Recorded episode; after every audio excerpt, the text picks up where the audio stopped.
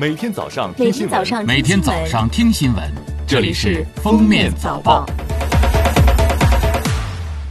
各位听友，早上好！今天是二零二零年二月十五号，星期六，欢迎大家收听今天的《封面早报》。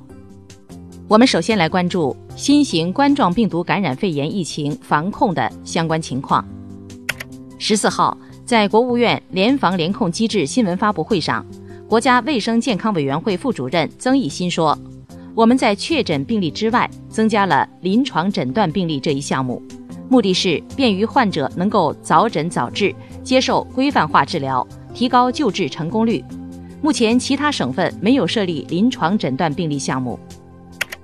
曾益新说，截至二月十一号二十四时，全国共报告医务人员确诊病例一千七百一十六例，占全国确诊病例的百分之三点八，其中死亡六例，占全国死亡病例的百分之零点四。医务人员确诊病例中，湖北有一千五百零二例，占全国医务人员确诊病例的百分之八十七点五，其中武汉市占一千一百零二例。财政部社会保障司司长付金玲介绍，疫情发生以来，截至二月十三号，各级财政投入八百零五点五亿元，其中中央财政投入一百七十二点九亿元。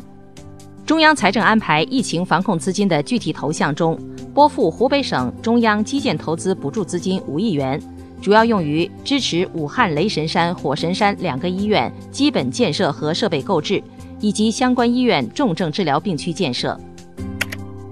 针对人社部保障医务人员待遇的问题，人社部副部长张义全表示，特殊时期要做好一线广大医务工作者的待遇保障问题。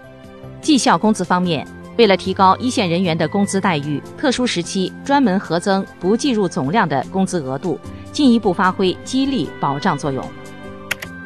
针对带有呼吸阀的口罩是否有风险的问题，中国疾控中心研究员冯路照表示。口罩上的呼吸阀是单向阀门，病人呼气时可能会将病毒排出。他表示，新冠肺炎确诊或疑似病人不应佩戴此类口罩。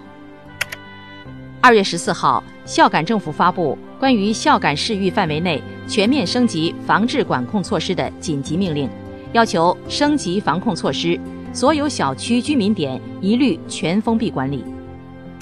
民政部近日发布《生活无着的流浪乞讨人员救助管理机构新冠肺炎疫情防控工作指南》，规定疫情防控期间救助管理机构救助期限可以放宽到十四天，受助期满后可根据工作实际和疫情防控情况继续延长救助期限。教育部近日发出通知，要求各地各校有针对性做好疫情防控期间教师工作。明确教师承担在线教育教学、在线辅导答疑、作业批改等计入工作量，纳入绩效管理。同时，结合当地线上教学平台和各校实际，因地制宜组织教师开展在线教学，注意青少年身心健康，不得违反相关规定，安排教师超前、超线、超纲在线教学。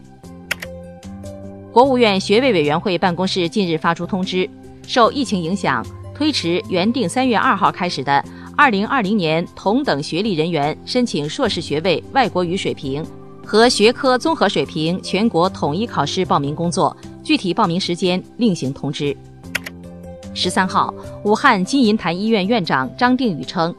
医院目前在开展康复病人恢复期血浆的输入，已显示出初步效果，康复患者体内有大量中和抗体，能对抗病毒。张定宇呼吁。伸出您的胳膊，捐献宝贵的血浆，共同拯救还在与病魔做斗争的病人。下面来关注其他热点新闻事件。二零二零年二月十四号，北京市高级人民法院二审公开开庭审理孙文斌故意杀人上诉案，并当庭宣判，依法裁定驳回孙文斌的上诉，维持原判，对孙文斌的死刑判决依法报请最高人民法院核准。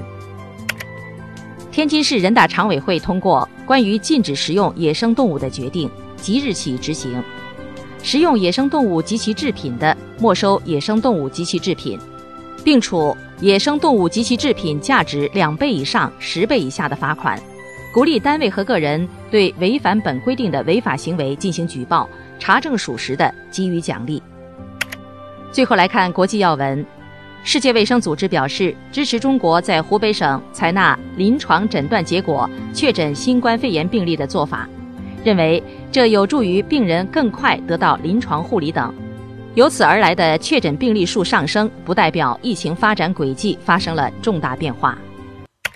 美国商务部宣布将一项临时通用许可延长四十五天，第四次推迟针对华为及其附属公司现有在美产品和服务所实施的交易禁令，以避免禁令对美国公司和消费者造成不利影响。自去年十二月起，蝗虫灾害便在东非地区不断蔓延。据联合国粮农组织的报告称，东非现在正深陷数十年来最严重的沙漠蝗虫灾害。肯尼亚目前的沙漠蝗虫入侵是七十年来最严重的，而索马里和埃塞俄比亚正在经历二十年来最严重的蝗虫入侵。此外，大批蝗虫也进入了乌干达和坦桑尼亚，距离南苏丹不到五十公里。当地时间十四号下午，韩国首尔高等法院对崔顺实涉嫌收受贿赂等亲信干政案作出重审宣判。崔顺实获刑十八年，罚款两百亿韩元，追缴六十三亿韩元。感谢收听今天的封面早报，明天再见。本节目由喜马拉雅和封面新闻联合播出。